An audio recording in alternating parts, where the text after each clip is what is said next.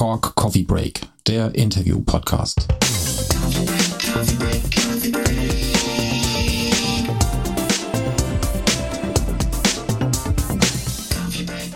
Hallo und herzlich willkommen zu einer neuen Ausgabe des Cork Coffee Break. Hier sind Jörg Sunderkötter und Steffen Richter. Äh, wir haben heute eine kleine Besonderheit. Der Jörg ist leider nicht persönlich dabei, sondern nur ähm, via Computer zugeschaltet. Hallo Jörg. Ja, ich melde mich aus dem fernen Köln. Hallo nach München. Hallo in die Runde. Servus. Hi Jörg. Also ich bin schon ein bisschen traurig, dass ich nicht bei euch sein kann. Und überhaupt bin ich schon ganz gerne auch in der Münchner Gegend. Und jetzt hast du schon ein bisschen was verraten, wo wir heute sind. Wir haben heute einen ganz besonderen Gast. Äh, wir dürfen nämlich den Willi Astor besuchen. Hallo Willi, schön, äh, dass wir bei dir sein dürfen. Vielen Dank für die Einladung. Das ist einfach großartig hier zu sein. Für die Menschen, die die letzten vier Jahrzehnte in Höhlen verbracht haben, bitte sag mal ganz kurz, wer du bist und was du machst. Also erstmal auch Servus zusammen äh, aus dem deutschen Süden. Äh, ist mir auch eine Freude, dass ihr da seid. Und ja, äh, ich, Name hast du ja schon gesagt, heiße Willi Astor, komme aus München, meine Fans aus Verzweiflung, sage ich immer gern.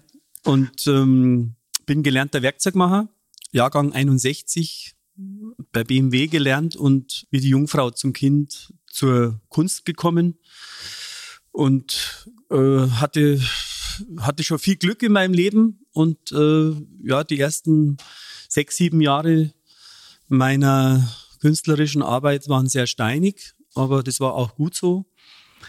Und ja, und so habe ich mich halt, wie man bei uns in Bayern halt so sagt, auch so, so durchgewurstelt und bin selber überrascht, dass es mich schon seit äh, jetzt äh, 40 Jahren ungefähr gibt auf, auf der Bühne und es ist ein Privileg, äh, sozusagen so ein Leben zu haben als Künstler und, und davon leben zu können, weil ich habe den schönsten Beruf der Welt. Ja, ähm, vielleicht für die, für die Hörerinnen und Hörer, wir sind also im Münchner Umland. Ähm, du hast hier ein Haus und im Garten deines äh, Anwesens sozusagen ein kleines Atelier eingerichtet.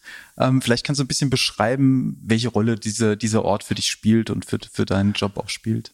Ja, ähm, da haben sich halt irgendwie jetzt sozusagen tatsächlich ein paar, paar Wünsche erfüllt, Gott sei Dank, weil ich, ich habe schon vor, vor 20, 30 Jahren davon geträumt, dass ich mein Atelier habe. Äh, einfach ein Rückzugsort, ein Refugium, ein, ein Ort, wo ich auch nachts um elf, zwölf noch mal äh, mhm. Freunde einladen kann, Musik machen kann, äh, Wein trinken kann, mhm. vielleicht auch mal ein Fest machen kann, ist natürlich derzeit irgendwie alles äh, komplett ausblockiert. Äh, weiß ja auch jeder warum.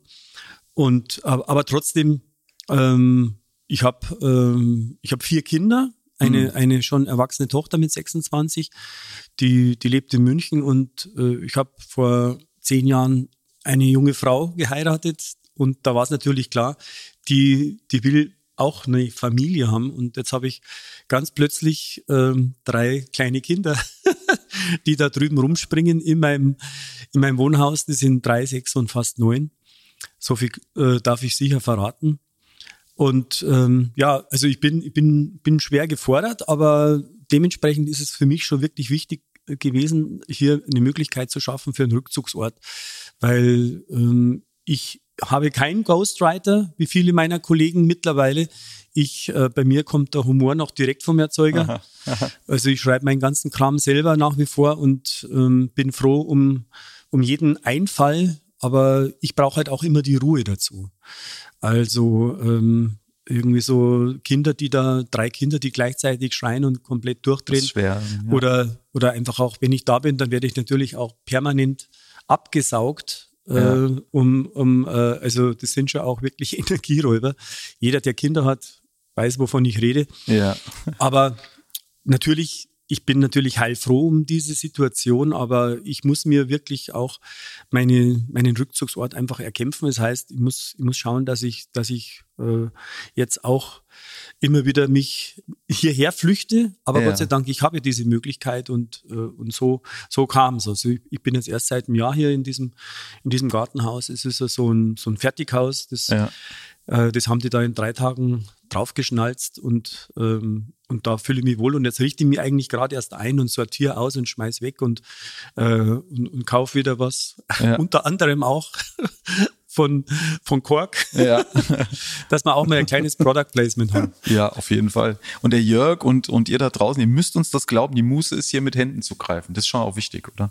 Dass man, dass man so einen Ort hat, wo, wo man auch kreativ einfach sein kann. Ja, ich, ich nenne das Ganze eigentlich mehr auch so ähm, Wortstadt und ähm, ein, ein eine, meine, meine Werkstatt. Ja. Also meine, das ist auch eine Denkwerkstatt. Und ähm, meine Freunde sind hier gern. Ich, ich richte es jetzt ganz dann auch so ein, weil ich habe hier auch äh, ein kleines Zimmerchen für meine Sekretärin und, eine, und ein Bad, dass, dass hier auch Kumpels mal übernachten können, wenn man mal wenn es dann auch mal wieder geht und viele Leute oder mehrere Leute hier sein können, dass wir hier auch mal CDs aufnehmen oder ich plane jetzt gerade ein Hörspiel für Mhm. Kinder, ich plane wieder irgendwie ein Kinderbuch zu schreiben und äh, natürlich Songs zu schreiben für, für mein irgendwann hoffentlich nächstes Bühnenprogramm, wenn ich Mhm. wieder mal auf die Bühne gehen darf.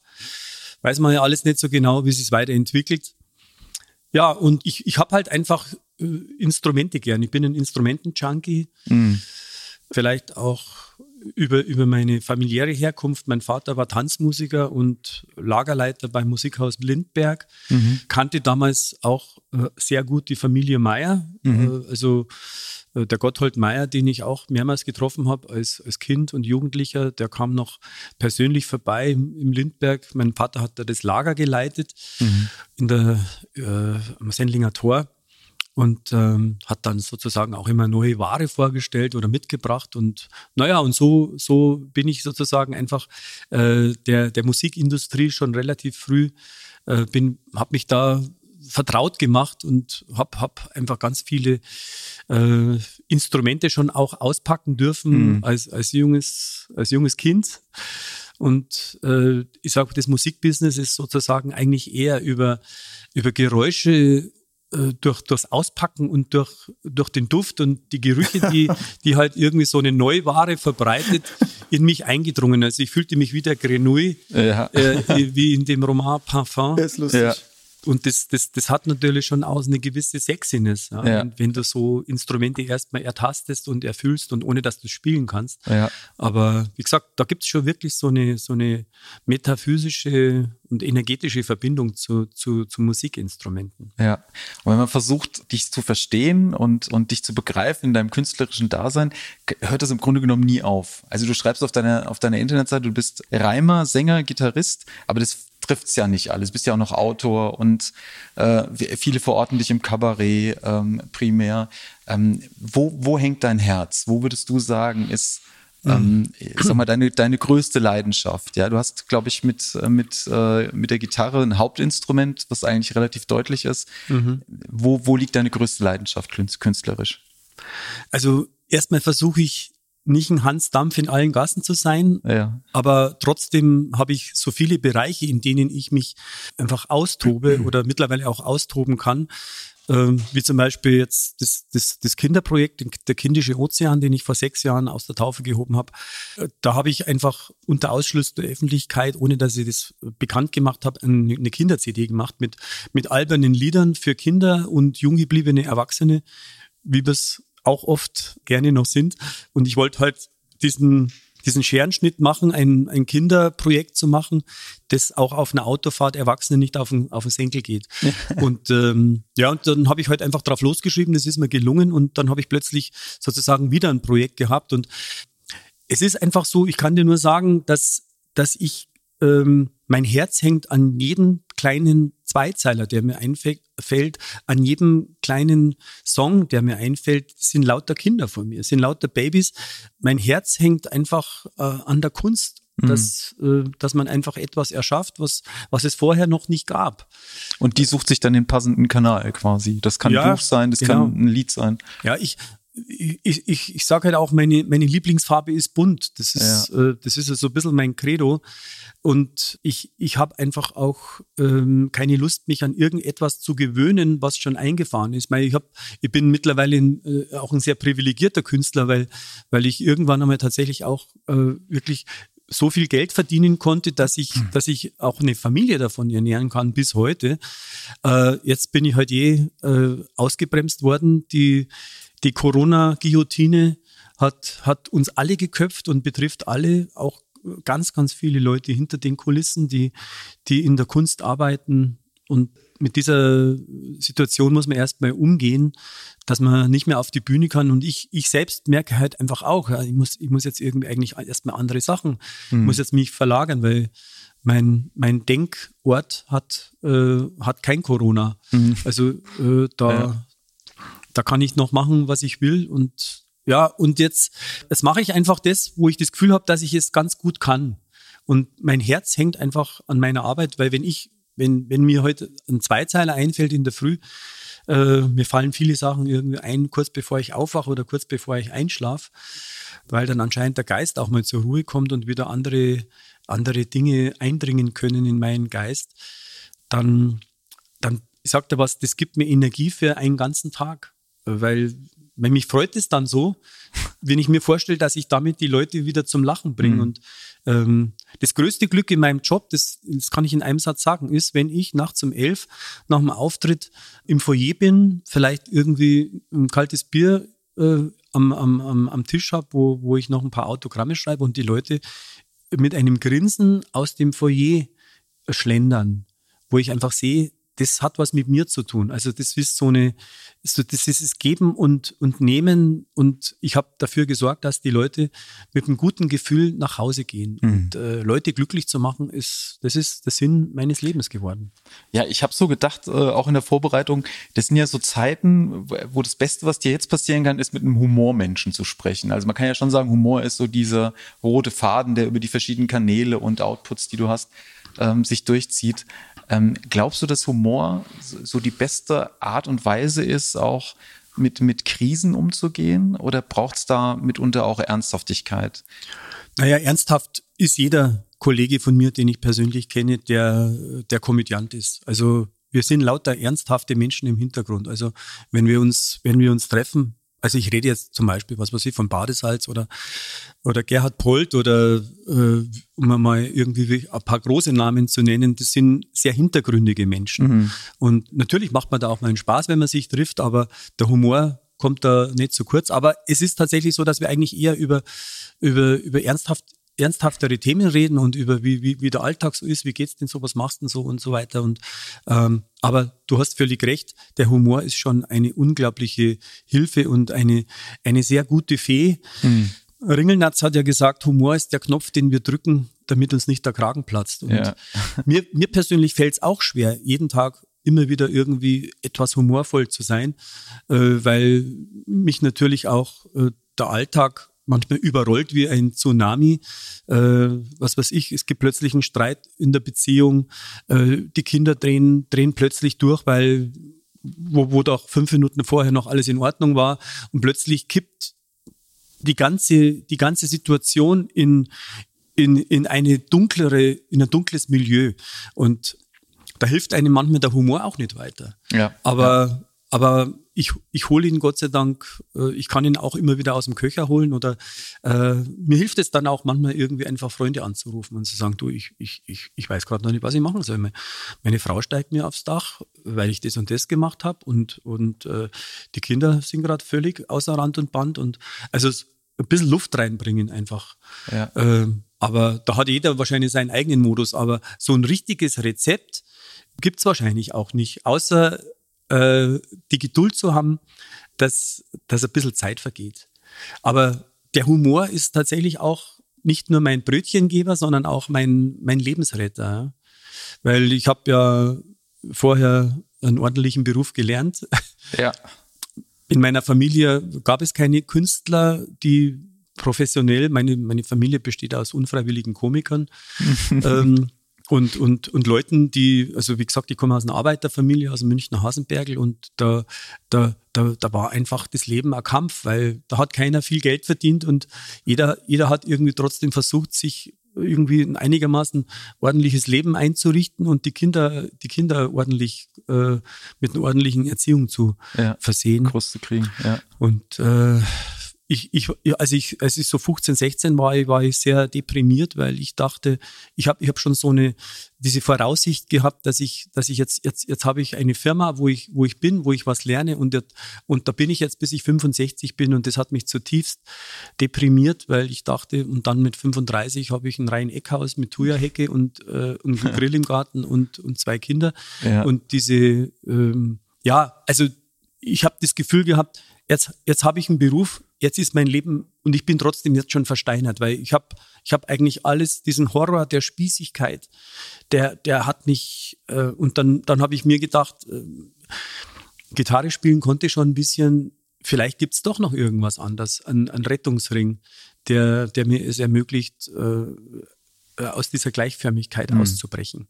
War das auch so ein, so ein ähm, Kopf-Herz-Ding? Haben wir in der Vorbereitung auch kurz drüber gesprochen. Man hat so ein bisschen den Eindruck, du hast dich schon auch abgesichert mit der Ausbildung. Du hast beim, äh, bei einer großen deutschen Autofirma eine Ausbildung gemacht, äh, die in München beheimatet ist und äh, aus drei Buchstaben besteht. Ähm, also du hast deine Ausbildung gemacht, aber du hast ja, hast du eben auch angedeutet vorher oder parallel eigentlich auch schon so künstlerische Erfahrungen, deine Gitarre, ich glaube Akkordeon auch und mhm. so. Ähm, warst du dir nicht so ganz sicher, ob das klappt oder war das auch mit deinen Eltern dann ein, ein Streitpunkt ja, zu sagen? Klar. Das ist, das war, das ist ein Riesen, da ist ein Riesenfass ist da aufgemacht worden, als ich äh, damit geliebäugelt habe, in die Kunst zu gehen. Und mein, mein Vater hat äh, irgendwie, der, der hat das Schreien angefangen. Ja, mein Vater, der, hat, der ist fast durchgedreht. Ja. Wie gesagt, ich, ich wusste auch nicht, kann man das schaffen? Du hast völlig recht. Ich, ich, ich musste mich absichern. Ich, äh, irgendwie der, der Sprung äh, in, den, äh, in den Abgrund, der, der, der mich hoffentlich weich auflanden lässt, der, den musste ich machen. Und äh, ich habe ja während meiner Anfangszeit, als ich noch bei BMW war, als, als im Vorrichtungsbau, als Werkzeugmacher und dann noch in der Technikerschule. Ich habe ja eigentlich aus Alibi dann nur noch Maschinenbautechniker gemacht. Das hat dann auch nochmal zwei Jahre. Das war natürlich eine Leidenszeit, weil ich wusste ja schon, ich, ich möchte ja eh in die Kunst, aber ich habe äh, ich hab, ich hab mich einfach erst getraut, das dann zu machen, als die Ausbildung des Technikers fertig war und dann aber mein Herz hat mich tatsächlich einfach immer, mein Bauch und mein Herz hat mich äh, bestärkt, das zu machen und das wirklich total durchzuziehen. Und in den ersten zehn Jahren meiner, meiner künstlerischen Zeit habe ich viel Gitarrenunterricht gegeben. Ich war Dozent an der Volkshochschule im Freien Musikzentrum, habe viele Konzerte besucht, bin, habe mich mit der Kunst beschäftigt, mit das erste Mal mit deutscher Literatur. Ich bin ja Hauptschüler ohne Quali mit 14 von der Schule gegangen und äh, ich wusste damals noch nicht, wer Goethe ist und, und, und Schiller und äh, Gottfried Benn oder sowas. Ja, also das, ich, ich habe mir, ich habe mir einfach aus aus Interesse habe ich mich einfach dann irgendwie Dinge immer ins Hirn gepfeffert, die, die ich spannend fand. Mhm. Aber nicht, weil, sondern weil ich Lust hatte, aber nicht, weil ich musste. Und naja, und so, äh, weißt du so, äh, jeder, jeder schwimmt halt mal los in der Kunst. Also da, da möchte ich jetzt auch wieder meine ganzen Kollegen zitieren. Keiner kann eine künstlerische Karriere planen. Das ja. geht nicht. Da brauchst du, da brauchst du viel Glück, einen langen, langen Atem, ich habe mit Harald Schmidt geredet, der auch die ersten sechs Jahre unter Ausschluss der Öffentlichkeit ja. gespielt hat. Ja. Und dann war er endlich froh, dass dann mal tatsächlich mal 500 Leute da waren. Und er hat auch, der sagt auch ganz ehrlich, ich war auch froh, dass ich das erste Mal irgendwie mal äh, wirklich mal Geld verdient habe, weil äh, wir, wir äh, ein guter Künstler braucht auch irgendwie so ein bisschen eine, eine Ruhekissen und du kannst nicht irgendwie permanent, äh, sage ich mal, irgendwie die Angst haben, ob du, wenn du auch noch eine Family hast, äh, ob du, ob du da irgendwie um die Runden kommst äh, mhm. die nächsten vier Wochen. Ja. Das, das ist auch die Problematik natürlich in dieser jetzigen Zeit, weil nicht jeder, nicht jeder Künstler hat Rücklagen, aus denen er jetzt runterbeißen kann. Ja, ja, definitiv, ja. Jörg, wollen wir mal unsere Coffee Break äh, Box an den Start bringen? Wir Ui. haben für jeden Gast ich habe auch einen ähm, Kaffee genau das wollte ich anregen. mitgebracht.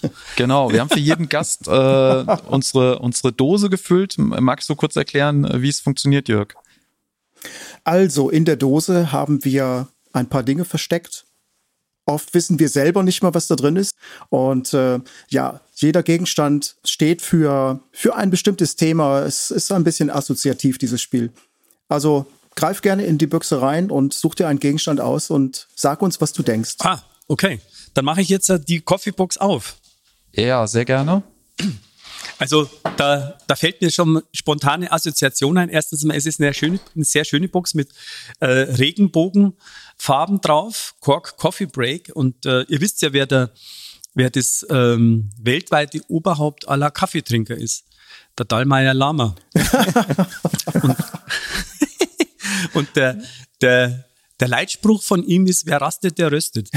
äh, aber ich muss tatsächlich sagen, ich, also ich glaube, da sind wir uns ja wohl alle einer Meinung, äh, ohne Kaffee wäre das Leben ein Irrtum.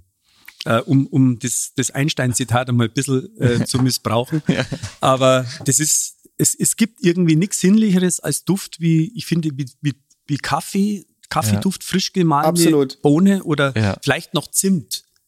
Äh, weißt du, so als, aber das ist, das hat eine, eine, eine lebensbejahende Sexiness, ja. wenn du neben einer Kaffeemaschine ja. oder auch von mir aus irgendwie das Blubbergeräusch von, einem, von einer Filtermaschine hörst in der Früh, da, da können dich die Sorgen, die dich vielleicht äh, im Traum noch übermannt haben, äh, fallen da so langsam ab. Ja? Ich habe sogar mal von Menschen gehört, die sich Zimt in den Kaffee tun.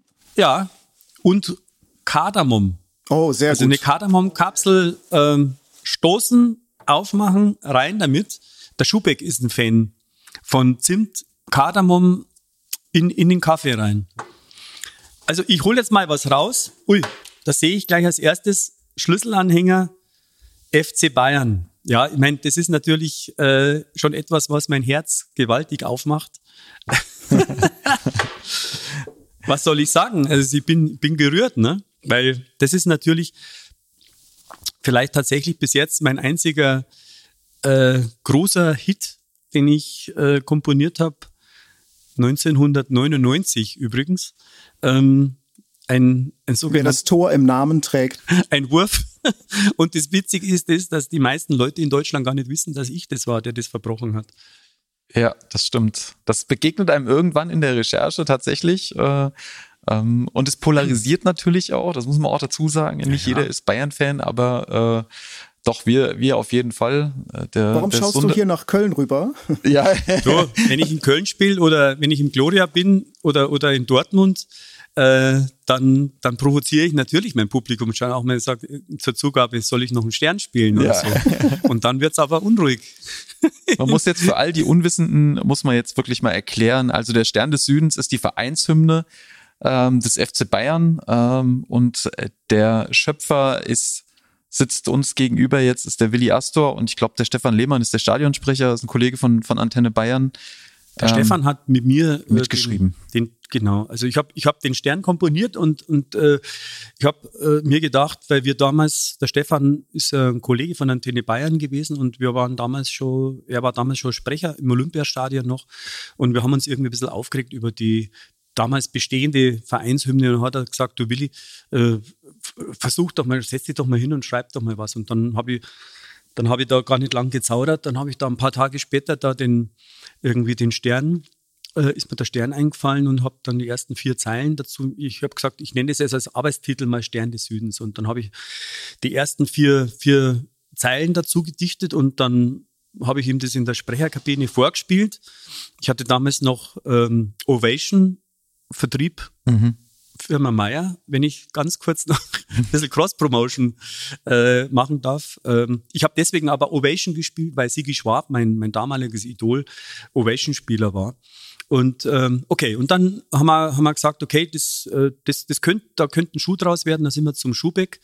Ähm, ähm, nach Waging gefahren, der damals noch seine Gaststätte in Waging hatte und haben wir, da haben wir uns fürchterlich betrunken in der, in der Nacht. haben wir, der Schubeck hat dann um zwölf sein Restaurant zugesperrt. Also ich erzähle jetzt hier aus dem Nähkästchen, gell? das weiß das eigentlich keiner. Ja, immer weitermachen, nicht damit aufhören bitte. Und ein, ein Angestellter musste so lang bleiben, der Arme, ähm, bis, bis wir dann wirklich so betrunken waren, dass wir, wir haben uns wirklich gegenseitig aus dem Lokal stützen müssen und sind dann in eine Pension, die da 50 Meter weiter war und haben da unseren Rausch ausgeschlafen. Und am nächsten Tag haben wir den, den Text geschrieben. Und das, das war tatsächlich die Feuertaufe vom Stern. Und dann haben wir mit einem befreundeten ähm, Arrangeur dem, dem Hans Franig den Stern als Layout aufgenommen und dann sind wir mit dem, mit dem Moped vom Lehmann zum Uli Hoeneß in die Säbener Straße gefahren, da musste man ja Gott sei Dank nicht lang warten, weil der Stefan durch eben durch schon die familiäre Anbindung an den Verein äh, und dann hat er da die, diese, dieses, äh, diese gebrannte CD da reingehört und dann hat er nach eineinhalb Minuten ausgemacht und hat gesagt, das machen wir. Mhm. Und dann hat er seiner Sekretärin gesagt, sie soll gleich mal die Verträge vorbereiten. Also das war, das hat uns eigentlich völlig überrollt. Und ähm, naja, und, äh, der Rest, der Rest ist irgendwie tatsächlich Geschichte. Geschichte, ja. ja. Wie ist das? Äh, du bist ja nicht nur, du schreibst nicht nur die Vereinshymne des, des FC Bayern, du bist ein Riesenfan. Äh, gehst du auch regelmäßig ins Stadion dann oder schaust dir die Spiele, wenn es nicht also, passt, zu Hause an? Ich, ich, ich, ich, äh, ich darf Gott sei Dank ins Stadion gehen, wenn ich, wenn ich tatsächlich mal äh, Lust habe, aber ich bin kein regelmäßiger Stadiongänger. Ich, ich weiß zumindest, wen ich anrufen muss, dass ich, dass ich eine Karte kriege. Ja, okay. Und äh, da muss man sich halt ein paar Tage vorher. Was ist das für ein Gefühl, wenn man dann im Stadion steht und diese Hymne wird gespielt? Ja, es ist, es ist natürlich äh, schon auch, äh, man ist fast ein bisschen, es ist befremdlich und es ist, äh, man ist fast ein bisschen beschämt und man kriegt irgendwie direkt äh, also so eine so eine Wallung. Ich, ich ziehe dann einen Kragen hoch, setze die Mütze nach unten und und genieße es. Äh, man kann es da vorstellen, ich meine, da sind 80.000 Leute da und genau die, deswegen die, die, da, da kriegst da kriegst Gänsehaut unter den Mantel, weil dann dann dann dann ist man einfach, ich sag ich sag tatsächlich demütig, weil ich bin wirklich stolz auf diese Nummer mhm. und, äh, und der, der Stefan auch. Und ich habe die ja schon zigmal am vom Münchner Rathaus runtergespielt. Da kriege ich direkt ein bisschen feuchte Augen, mhm. weil, äh, weil ich mit dem Song halt auch an, an Oliver Kahn in Rente geschickt habe, der, der, damals am Rathausbalkon mit drauf war und äh, an Ottmar Hitzfeld. Und ich habe, weißt, ich habe einfach durch, die, durch den Stern die Idole meiner Kindheit persönlich getroffen. Also ich war mit Gerd Müller äh, beim, beim Whisky trinken in Glasgow, Super. weil ich mit den Bayern zum Auswärtsspiel gefahren bin und ich habe ich hab, ich hab sie alle getroffen und die Hände geschüttelt und äh, Franz Beckenbauer ist ein Fan von mir geworden, weil weil ich den Stern irgendwie hatte und ich habe auf so vielen Weihnachtsfeiern von den Bayern gespielt und ähm, aber wie gesagt, ich gehe damit nicht hausieren, aber es ist schon echt großartig als, als Hasenbergler Straßenfußballer, die äh, plötzlich die Leute so hautnah zu haben und zu sehen, hey, das sind ja auch nur Menschen. Mhm. Und ähm, ich habe selten bodenständigere Stars getroffen, wie, wie die paar Namen, die ich jetzt da aufgezählt habe. Also mein, mein ganz großes fußballerisches Idol war Günter Netzer. Mhm. Also das muss ich sagen. Das Gladbacher. Die aber. Zehn von Gladbach und ähm, das, das, das ist irgendwie sagt, das. Also ich habe versucht, Günter Netzer zu imitieren, als ich noch Fußball gespielt habe. Aber, aber die Bayern, die Bayern-Spieler, Sepp Meier ist ein, äh, einer der humorvollsten Menschen, der mir begegnet ist auch. Äh, ja. äh, und äh, ich könnte jetzt irgendwie natürlich da, es klingt jetzt, soll jetzt nicht nach Angabe klingen, aber ähm, der, der Simon Steinhoff, dem habe ich mal einmal äh, eine Karte organisieren können äh, für, für ein Spiel und äh, der, ich weiß nicht, bist du Bayern-Fan? Der hört mir nämlich auch gerade zu. Extrem, ja, Steffen auch.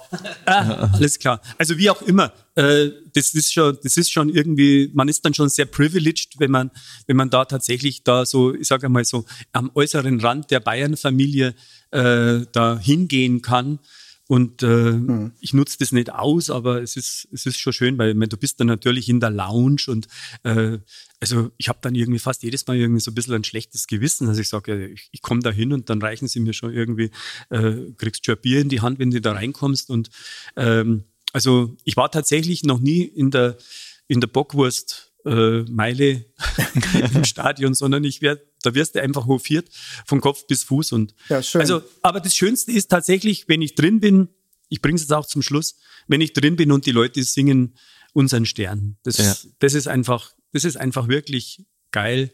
Das ist geiler Shit. Ja, ja stelle ich mir so vor. Ja, aber apropos bodenständig, ich habe gesehen, äh, es gibt die Notation für das Blasorchester, den Full Score, für 59 Euro zu kaufen.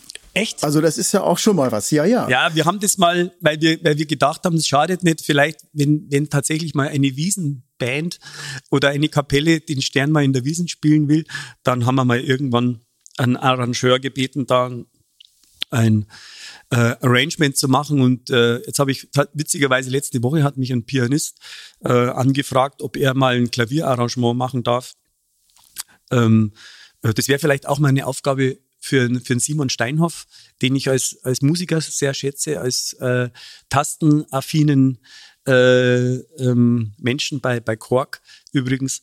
Ähm, großartiger Musikant. Äh, wenn ich dir da ein bisschen Honig ums Maul schmieren darf, darf ich schon, oder? Auf jeden Fall, auf jeden Fall. ja, er ist jetzt so bescheiden. Äh, ja, lange Rede, kurzer Sinn. Äh, äh, der, der, Stern hat tatsächlich äh, ein Potenzial. Und ähm, wenn, ich, wenn ich noch einmal ganz kurz angeben darf, äh, als die Bayern mit Jupp Heynckes vor, wann war das, vor, vor drei Jahren das, das, das Triple gewonnen haben? Nee, 2013. 2013. Mhm. Das ist das schon so lange her? Das ist schon so lange her, ja. ja also man muss, man muss dann sagen, schon so sieben Jahre. Ja. Ähm, äh, hat tatsächlich da lang, lang ein Arrangement vom Stern gemacht. Das habe ich, das hab ich auf, auf dem Stick. Das habe ich auf dem Stick. Und äh, das, also da habe ich mir schon gedacht, das ist, das ist schon eine Adelung. Ja. Absolut. Ich meine, weißt du, irgendwie so eine, so ein Weltstar und dann, dann hat er da so mit ein paar chinesischen Akkorden da, hat er da noch mit Stäbchen so ungefähr umeinander getunt. Das war schon, da habe ich schon ein Smiley ins Gesicht gekriegt. Ja. Greifst du noch mal rein, rein, schaust rein mal, ja? ob wir noch was drin haben für dich, was du interessant findest. Hier ist eine kleine Radkappe von einem wahrscheinlich irgendwie so eine Bobbycar VW. Ein Golf. Ach, das ist, das ist von einem Golf. Ja. VW, ja klar, Wolfsburg. Radkäppchen. Radkäppchen. Radkäppchen. Genau, das, Jetzt habt ihr mich mit meinen eigenen Waffen geschlagen. Äh, ja, Radkäppchen ist natürlich schon auch äh, eine, eine Nummer, die, die mir in Deutschland viele Tore geöffnet hat. Äh, in den Bühnen und äh, eine Nummer, die, die ab und zu auch mal irgendwie im, oder immer wieder vielleicht mal auch zitiert wird von mir, äh, wenn wenn es um meinen Namen geht. Das mhm. war halt irgendwie auch so ein Lundenleger, äh, das Radkäppchen und der böse Golf. Vielen Dank für diese nette Idee, sehr, sehr charmant. Äh, Fühle ich mich gleich irgendwie echt auch geehrt, muss ich ganz ehrlich sagen. Ja. Ähm, das ist halt irgendwie die Freude von mir an, an dem Wortspiel. Ich habe das Wortspiel ja sehr spät erst entdeckt. Äh, ich habe ja die ersten Jahre nur Songs geschrieben und irgendwie so ja, Sketche geschrieben. Und dann plötzlich habe ich das Wortspiel entdeckt. Übrigens, äh, so äh, die erste wirklich erfolgreiche Wortspielnummer habe ich geschrieben. Ähm, als ich für, für damals für 300 Mark äh, ein Engagement bekommen habe für äh, ein, bei einem Geburtstag aufzutreten für den Geschäftsführer von Philip Morris in München. Und da oh. hat mich äh, eine PR-Agentur angerufen und gesagt, kannst du da irgendwas ausdenken, irgendwas mit Zigaretten, weil der ist von Philip Morris. Und, äh, ja, und so habe ich dann das Rauchermärchen geschrieben. ähm, sie wollte nur schmusen, R6. äh, heißt die Nummer. und äh, naja, und, und so, so, und dann war das irgendwie so ein Erfolg und dann haben wir gedacht, naja, äh, also so wie bei dir haben die Leute schon lange nicht mehr gelacht bei einer Nummer und dann äh, habe ich mich dem Wortspiel verschrieben. Äh, als großer Otto Walkes-Fan, der ich schon immer war, ähm, muss ich natürlich sagen, dass Otto Walkes eigentlich äh, äh fast schon Jahrzehnte nach Heinz Erhardt das Wortspiel wieder äh, aus der Taufe gehoben hat. Mhm. Und äh, wenn, wenn, jeder kennt Otto, äh, das ist einfach eine lebende Legende. Und äh, ich habe mich sozusagen dann wortspieltechnisch tatsächlich eher daran erinnert, dass, dass Otto es auch gemacht hat. Mhm. Und ähm, eine, eine, eine, eine schöne Kollegenfreundschaft verbindet mich mit ihm. Ähm, das, das ist wirklich natürlich auch was Wunderbares, wenn du durch den Job, äh, ich meine, ich vermute immer, dass ganz, ganz viele Leute, die uns jetzt hören, äh, auch äh, musikaffin sind und die Musik verbindet einfach äh, die Menschheit miteinander. Und so, so äh, kommt man einfach auch irgendwie so zu, zu solchen Leuten wie Otto Walkes, ja, hm. der plötzlich irgendwie in Hamburg irgendwann bei mir in der Vorstellung war äh, und mir ich irgendwie vor lauter Ehrfurcht fast gar nicht mehr äh, ein Wort rausgebracht habe. Ja. Hm. Also, aber jetzt, ich bin jetzt ein bisschen abgeschworfen. Ich hoffe, es war nicht schlimm. Radkäppchen nee, ist in der Coffeebox. Ich hole eine Rolle raus. Man hört es vielleicht auch. Ich muss was aufrollen. Oh, ja, sagenhaft. Ich habe äh, ein Foto von mir Ich vermute mal, das ist in einer großen Stadt, weil da, da sitze ich vor einem riesigen Jugendstilgebäude und habe die Kork-Zeitung in der Hand. Oh, geil. Noch ein Foto. Das ist, das ist, ähm, ähm, jetzt muss ich schauen, weil das ist das Electribe, oder? Genau, das Electribe. Da habe ich schon ein, ein T-Shirt an von Klaus Vormann. Ein, äh, vielleicht, ihr kennt bestimmt Klaus Vormann, der das Cover von dem Beatles-Album Revolver gezeichnet hat. Und hier, ah, ja, das ist auch schon, auch schon einige Jahre alt, das SV1. Da sitze ich vom SV1. Ich, da habe ich wahrscheinlich auch als einer der ersten das bekommen damals.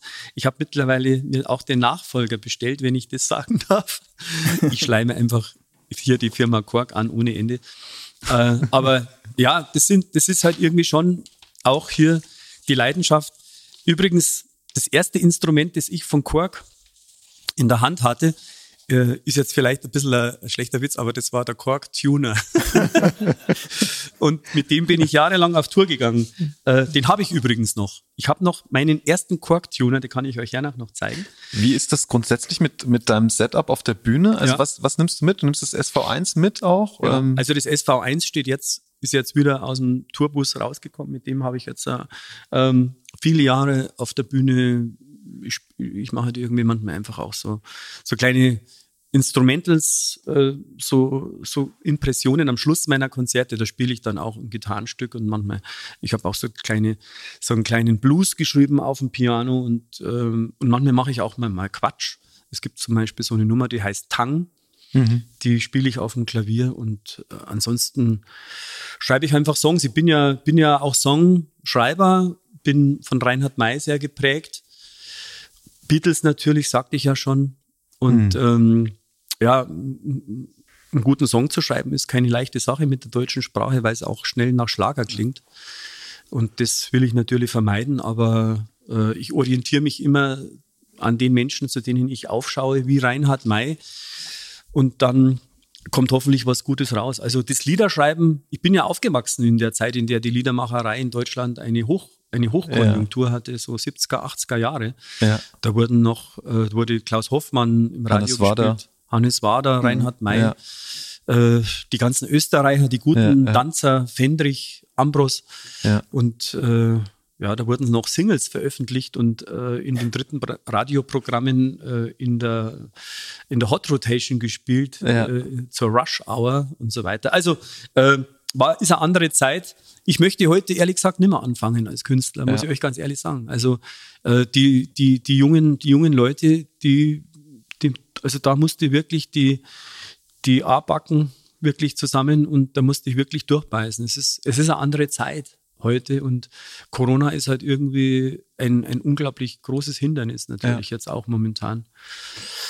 Auch kabarettistisch hattest du ja natürlich, ähm, wie soll ich sagen, interessante ähm, Formate, gerade in den 80ern, Scheibenwischer war, war zum Beispiel fest mhm. äh, etabliert, so im, im, ja. in der deutschen Fernsehlandschaft.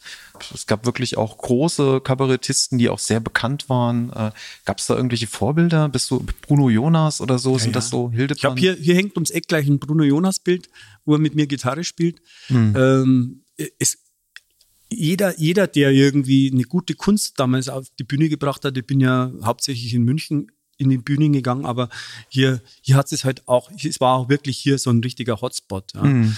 äh, an, an Kabarettisten. Hier Sigi Zimmerschied, mhm. ähm, dann Bruno Jonas war damals auch schon ein großer Star ja, in ja. der Kabarettszene, ein Fernsehstar, äh, natürlich Gerhard Polt, die Biermöselblasen. Die haben, die haben damals mit mir auch ab und zu in diesen Mixed-Shows in der Kleinkunst sind die auch plötzlich aufgetaucht und haben eine halbe Stunde gespielt und äh, saß man auch wirklich äh, mit Herzklopfen da und hat denen zugehört. Ringsquandel, ein, ja. ein, ein, sehr netter Kollege, mit dem ich jetzt seit ein paar Jahren auch enger befreundet bin. Man muss, man muss schon diese Leute auch erwähnen, die, zu denen man aufgeschaut hat und die, die, ich sage einmal, manchmal mir schon auch geholfen haben, auch heute noch helfen. Also der, der Bob Hope hat ja mal den Spruch gebracht, send the lift back down again. Mhm. Also wenn du, wenn du selber mal oben bist, dann musst du auch mal den Leuten helfen, die, die unten sind und denen mal irgendwie äh, einfach mal die Hand reichen. Und äh, Ringsquantel zum Beispiel, das wäre ihm natürlich auch nie vergessen, da hat man vor äh, als ich an, noch ein Nobody war in der Kleinkunst, hat er mir mal eine Postkarte geschickt, weil ich mal angerufen habe.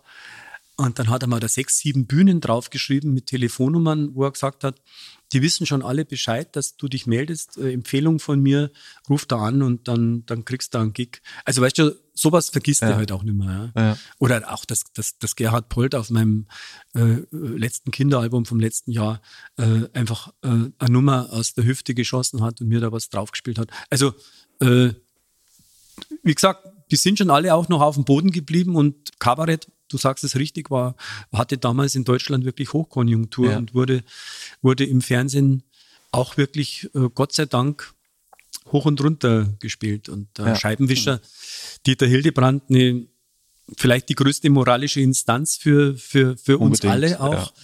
Ähm, auch ein Fan meiner Karlauer, Gott sei Dank, die letzten Jahre. Ich habe ihn kennengelernt. Er äh, ist äh, also wirklich auch ein, ein Sensationskollege, also wirklich eine, ein, so ein charismatischer, ich nenne ihn den Bernstein des Kabaretts. ja. ja. Also wirklich ein, ein, ein wahnsinnig, ein toller Mensch. Ja. Äh, und äh, das ist, das ist nicht übertrieben. Genau. Also das ist wirklich, äh, das ist wirklich bitter, dass solche Leute dann plötzlich nicht mehr da sind, weil man hätte, man hätte auch in der jetzigen Zeit, man hätte so viel Fragen an ihn. Hätte ihn auch gebrauchen können. Wie, geht, ja. wie geht man um mit der Krise? Wie, was sagst du zur, ja. zu, zu den Problemen, die wir, die wir haben, nicht nur in Deutschland, sondern auch weltweit. Was sagst du zu Trump? Trump, ja, genau. Dieter und äh, also da, da, da hätte ich mich schon gefreut auf seine gepfefferten Kommentare. Aber es gibt ja Menschen in seinen Fußstapfen. Es gibt Menschen in seinen Fußstapfen. Ich zähle mich nicht dazu, weil ja. ich bin kein äh, Polit-Kabarettist, ja. aber ich, ich muss sagen, dass ich meinen Hut ziehe vor den Menschen, die politisches Kabarett machen. Also da gibt es ja in Deutschland eine, eine, eine große Riege. Ähm, also ich mag Urban Priol halt zum Beispiel sehr gern, aber ich mag auch äh, die die spontan scharfe Zunge vom, vom Django Asyl gern und mit, mit dem ich auch eine private Freundschaft verbindet. Also es sind, es sind, du merkst das schon irgendwie so, mir, mir sind einfach die Kollegenfreundschaften auch wichtig und äh, manche wachsen da halt auch ans Herz und äh, ja, wir, wir leben irgendwie einfach alle nach vorn und, äh, und trotzdem verbindet uns was miteinander. Wo es gerade so um Kabarett äh, ging. Also für mich so als Dienstnerd, da habe ich so Handwerkszeug, äh, das sind so Sounds. Piano-Sounds und ja. äh, Pads, Brass und Orgel-Sounds, keine Ahnung, das ist so mein Handwerkszeug. Mich würde interessieren, was ist das Handwerkszeug für einen Komödianten? Was muss man da drauf haben? Also in erster Linie sprichst du das wichtige Wort an, an das Handwerk. Also ich finde, jeder, jeder jeder Musikant oder jeder, jeder Bühnenmensch sollte sich irgendwie tatsächlich ähm, ein Handwerk zulegen in, in, oder ein Mundwerk. Also das heißt eigentlich tatsächlich erstmal erstmal etwas ausarbeiten und vielleicht unter der Ausschluss der Öffentlichkeit an auch mal etwas ausfallen. Als, als Musiker musst du natürlich irgendwie, finde ich schon, irgendwie gucken, meine, manchmal reichen auch drei Akkorde, um eine Wahnsinnsnummer irgendwie, irgendwie rauszuhauen. Wenn man denkt an Blowing in the Wind, ja. Mhm. Ich meine, äh, das ist, die, die, ich würde mal sagen, die Urtinktur aller, aller Songs. So, äh, oder Let It Be. Let It Be sind, glaube ich, vier Akkorde äh, auf dem Piano.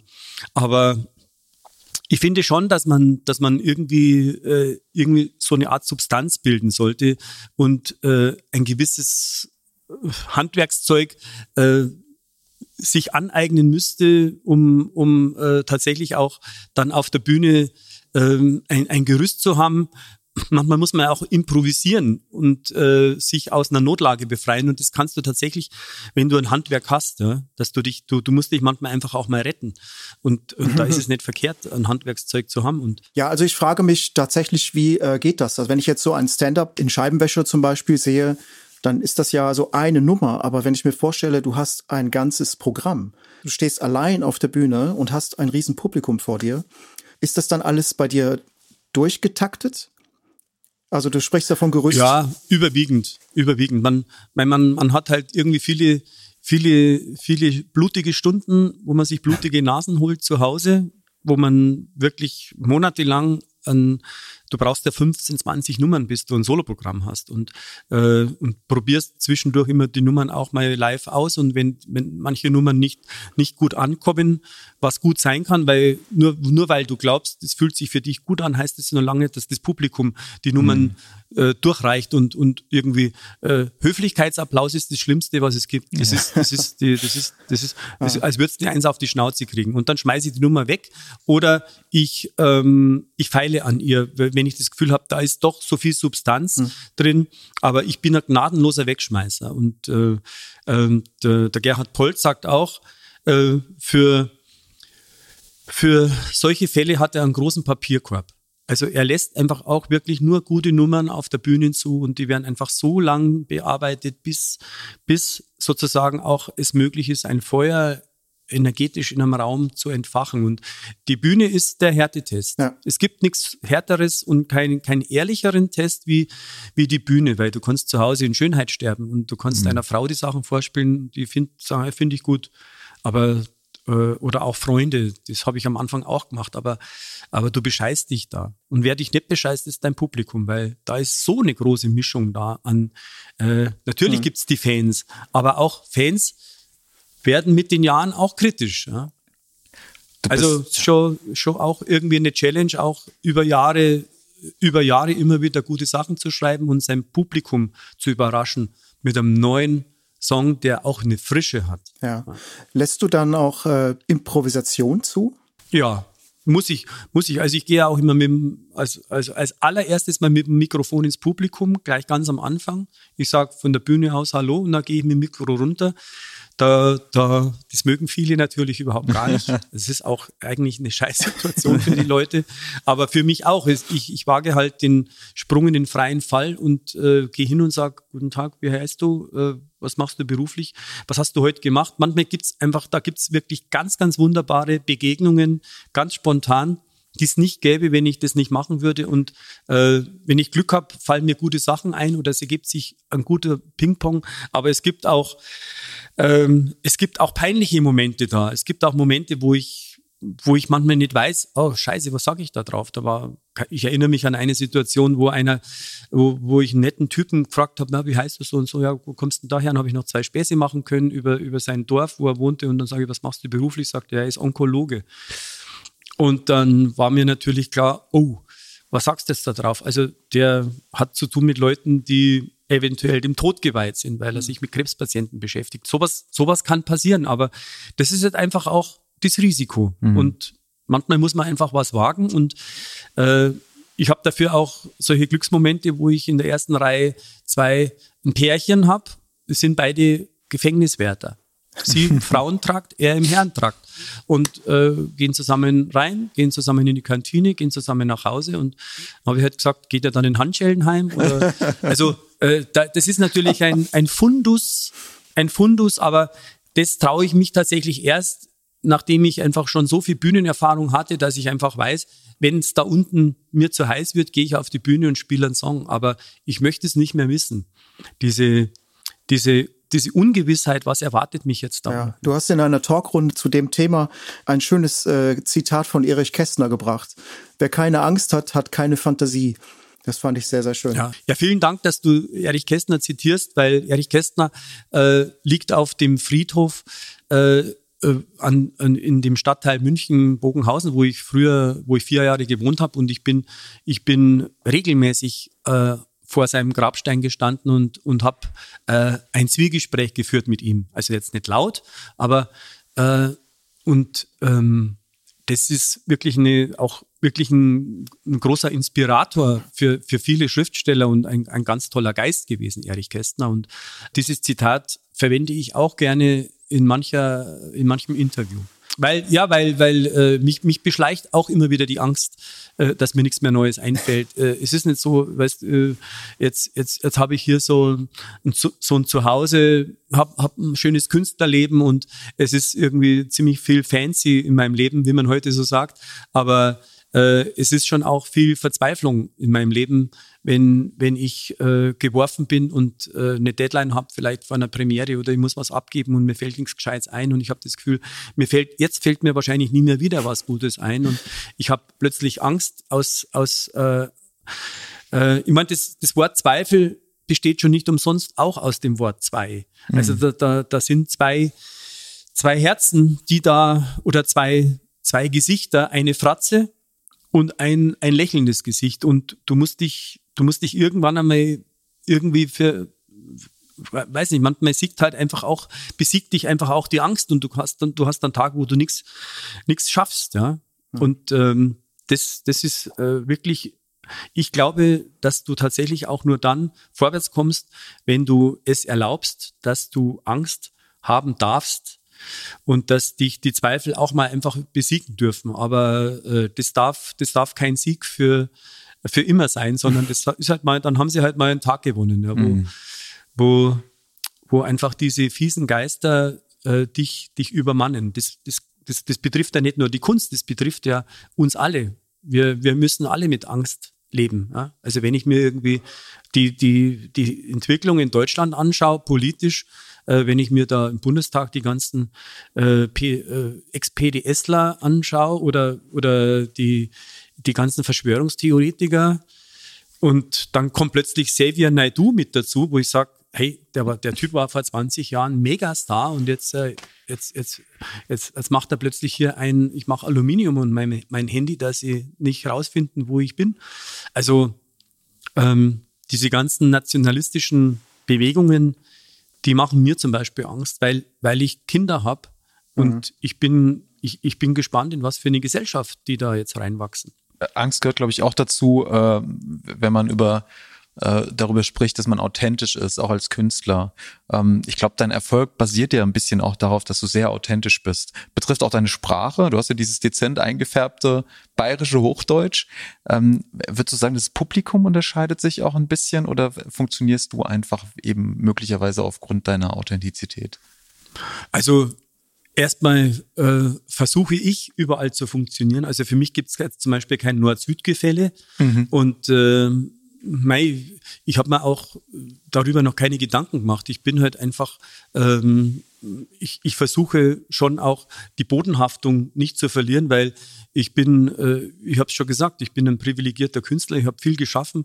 Ich habe äh, ich hab mein, meiner Familie ein, ein schönes Haus gekauft. Ich habe mich, ich hab mich über Hals über Kopf verschuldet vor, vor vielen Jahren und ähm, habe hab mein ganzes Geld in unser, in unser Wohnen versenkt. Mhm. Weil, weil ich das, ich, ich finde, das ist das Wichtigste, dass man irgendwie so eine, einfach so ein Zentrum hat, wo man einfach gerne ist. Und mhm. äh, ich habe da die Gelegenheit gehabt, ein altes Haus zu kaufen und ähm, aber jetzt habe ich ein bisschen den, den Kontakt zu deiner Frage verloren. Nee, die Frage war ganz einfach, du funktionierst ja in ganz Deutschland. Also man könnte ja vielleicht auch sagen, okay, Aschaffenburg ist so natürlich die Grenze. Naja, das, ähm, wie gesagt, das wollte ich auch. Ich wollte, ich wollte, ähm, ich habe Fredel Fesel als großes Idol vergessen vorhin zu erwähnen. Fredel Fessel ist vielleicht überhaupt äh, neben Otto Walkes mein größtes Idol als bayerische Komponente zu Otto, weil der Fredel ein wahnsinnig toller Gitarrist und Musiker ja, ist ja. und äh, auch ein, ein, extrem wortgewandter, valentinesker Reimeschöpfer. Ja. Und ich wollte allerdings tatsächlich, ich habe schon gemerkt, äh, ich wollte immer ein deutscher Künstler sein mit einer bayerischen Visitenkarte. Mhm. Mich hat das einfach interessiert, die Challenge, ich möchte in Berlin spielen. Mhm. Ich habe äh, zehn Jahre in Berlin gespielt und habe ich habe so wenig Publikum gehabt, ich war so frustriert und ich hatte wirklich auch Angst, dass ich sozusagen mich in Bayern festfressen muss und mich in, mich in Bayern totspiele. Und, äh, aber da war mein Wille, äh, eben ein in Deutschland verstehbarer Künstler zu sein, viel größer als, als äh, da hat mich die Angst tatsächlich nicht besiegt. Mhm. Und das war, das war mir wichtig. Und mein, ich bin halt ein Künstler zum Anfassen. Ich bin, mich, mich grüßen die Leute auf der Straße. Äh, manchmal erkennen sie mich und äh, dann dann, dann freue ich mich. Ich, ich, ich, ich, ich mag das, die, die Gespräche gern. Mich sprechen viele ältere Leute an, wenn ich in München bin oder auch manchmal tatsächlich auch mal in Berlin und sagen, wir haben, wir haben sie im Fernsehen gesehen oder wir, wir kennen sie schon seit ein paar Jahren, wir sind Fans von ihnen und das ähm, ist doch nichts Schöneres, wenn du solche, solche Vibes hast, solche Good Vibes und ich, ich lang jetzt noch mal rein. Ich glaube, wir sollten langsam Richtung Zielgerade kommen. Ja, genau. Oh, Mai, vielen passt. Dank. Langenscheid, Lilliput, Bayerisch. Ja. Das ist ein mini, ein mini kleines äh, Bayerisch-Lexikon, wo bayerische, bayerische Wörter draufstehen, drinstehen. Gorselschneuzen, herrlich. Ah, herrlich. ein Knierbiesler Hosen.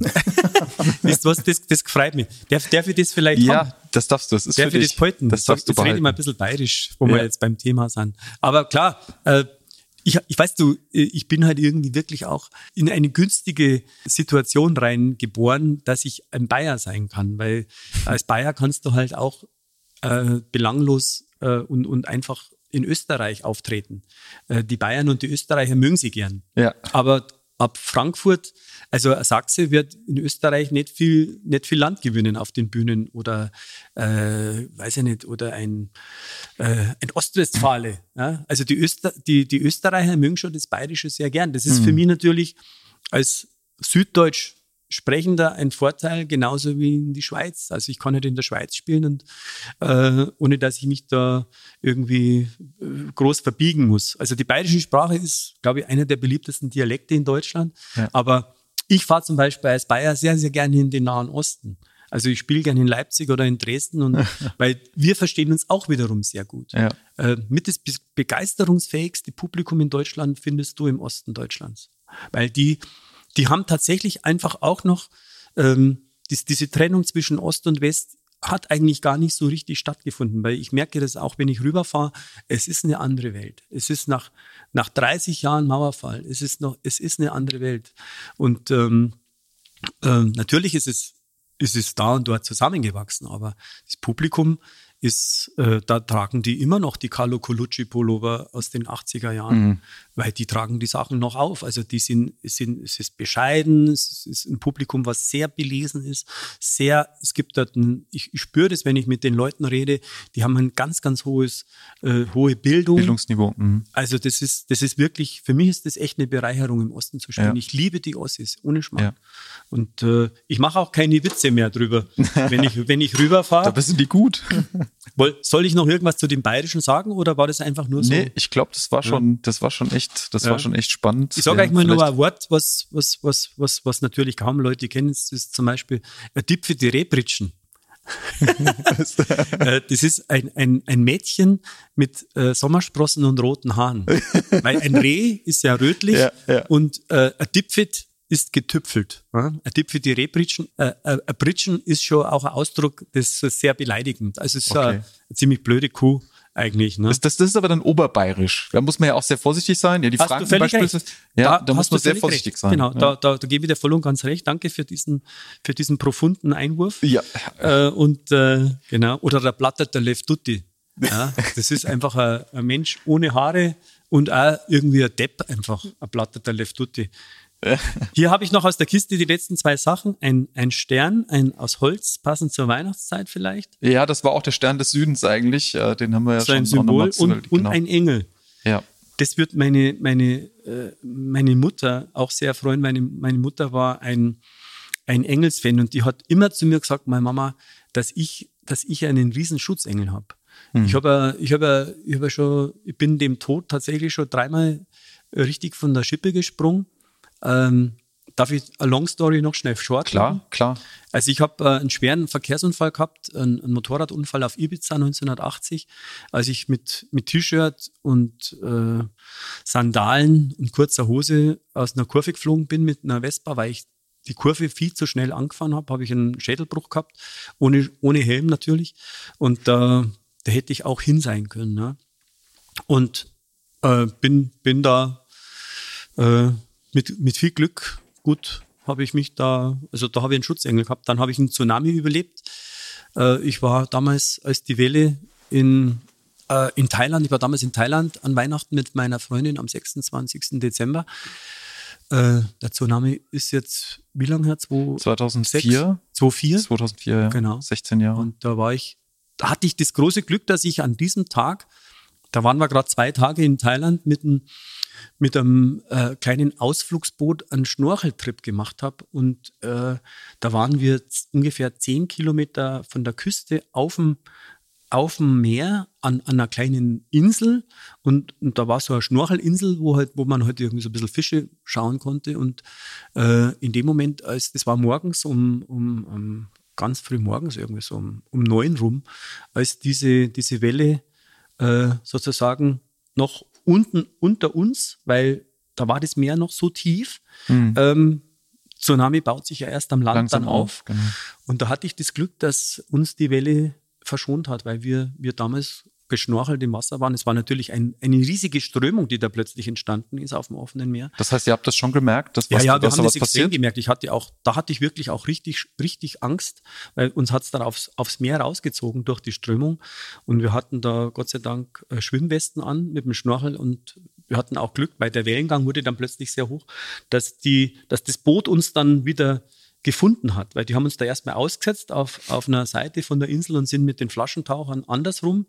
Und dann mussten die uns erstmal aufgabeln und als wir dann an Land zurückgegangen sind, ähm, ist halt dieses riesige Unglück da passiert und äh, wir mussten da, wir wussten auch gar nicht, was ist da los und aber ich habe natürlich auch noch nie so viel, so viel Leid erlebt wie in diesen nächsten 24 Stunden Mhm. dann. Also ich bin, bin natürlich, habe sehr, sehr viele Tote erlebt und gesehen beim, äh, beim, als wir dann an Land gegangen sind und beim Heimkehren und äh, ja, also da habe ich schon auch einen zweiten Geburtstag gehabt, weil Mhm. in unserem Nachbarhotel sind allein 500 Amis gestorben. Also wenn wir da am Vormittag im Hotel gewesen wären, unten am Strand, was gut möglich gewesen wäre, äh, gäbe es jetzt dieses Interview auch nicht mehr. Ja. Mhm. Ja. Wahnsinn. Also, wie gesagt, da manchmal brauchst du da mal Glück. Genau. Und deswegen sage ich, ich habe einen Schutzengel und das, das, das, das erinnert mich daran, dass ich schon viel, viel Schutz auch erlebt habe und äh, ich, äh, ich, ich führe auch regelmäßig so, ich, solche, solche Gespräche, ich bedanke mich irgendwie auch so, bin, ich glaube nicht an einen Menschen, der da oben im Universum ist und einen Bart hat und sagt, äh, lieber Gott, äh, hilf mir. Äh, ich glaube tatsächlich an die Energie im Universum, dass man Energien gut, gut nutzen kann. Und ich glaube an Dankbarkeit. Also ich glaube ta- tatsächlich, dass es wichtig ist, dankbar zu sein. Jeden Tag, einmal am Tag muss man dankbar sein. Ich bin es dann meistens am Abend, wenn der Tag dann vorbei ist oder ganz am Morgen. Äh, ich bin, ich mache Meditationen, ich äh, mache ein bisschen Yoga und äh, bin schon, ich bin schon spiritueller Mensch, aber ich bin kein Mensch, der an einen Gott glaubt. Und wenn wenn wenn, es irgendwas Religiöses gäbe, an das ich glauben müsste, dann wäre es natürlich der Buddhismus, weil das der, der lebensfreundlichste äh, Glaube ist, den es gibt, meiner Meinung nach. Wo du gerade über Spiritualität sprichst, du hast ja noch das Musikprojekt Sound of Islands. Das ist eine ganz andere Seite von dir. Ist das die spirituelle Seite von dir? Das ist tatsächlich mein, mein Holy Grail. Das ist, der, das ist der, die Spiritualität in meiner Musik, weil äh, ich, ich versuche ja immer Stücke zu schreiben, die ich selber gerne hören möchte. Und wenn ich, wenn ich melancholisch bin oder sentimental, dann, dann, dann muss ich mir auch sowas, dann muss ich dem auch irgendwie Raum und Gehör verschaffen. Also ich habe ja, ich darf das jetzt auch nochmal sagen, vorhin der, der Simon Steinhoff, der, der Kollege äh, von Kork, hat vorhin auf meinem Klavier was gespielt. Das war, und da war ich gerade, da war ich gerade um die Ecke, aber da habe ich irgendwie sofort so Gänsehaut gekriegt und da war ich mir auch relativ sicher, dass er, dass er einfach gerade so was improvisiert, nach was ihm gerade so ist. Und es war so eine Mischung aus was Sentimentalem und aus was Heiterem. Und so, äh, so ist es bei mir auch. Also äh, ich, ich, ich lang einfach mal so ein bisschen in die Seiten rein und bin, ähm, bin hellhörig und ähm, äh, verarbeite da auch immer wieder auch mal Stimmungen, was weiß ich. Ich schaue im Nebel zu, wie er, wie er kommt oder wie er geht. Oder ich habe auch schon viel, viel Liebeskummer äh, ertränken können in Gitarrenstücken. Und der ist dann auch nicht mehr aufgetaucht, diese, dieses Schwein. Weil es gibt, glaube ich, wirklich auch keinen schlimmeren Schmerz im Leben wie Liebeskummer. Ja. Und, äh, und, und Musik, Musik ist wirklich irgendwie für mich so ein, so ein, ein, ein großes, wichtiges Rettungsboot. Ein Heiler. Ein Heiler. Ja, ein Heiler und, und jemand, der, der mich an Land, an Land bringt, wenn ich, wenn ich, äh, wenn ich das Gefühl habe, äh, ich, ich ersauf gleich. Und das, das ist auch das, das ist vielleicht tatsächlich das, was, was mein, was meine Instrumentalmusik äh, äh, auch bewirkt bei den Leuten.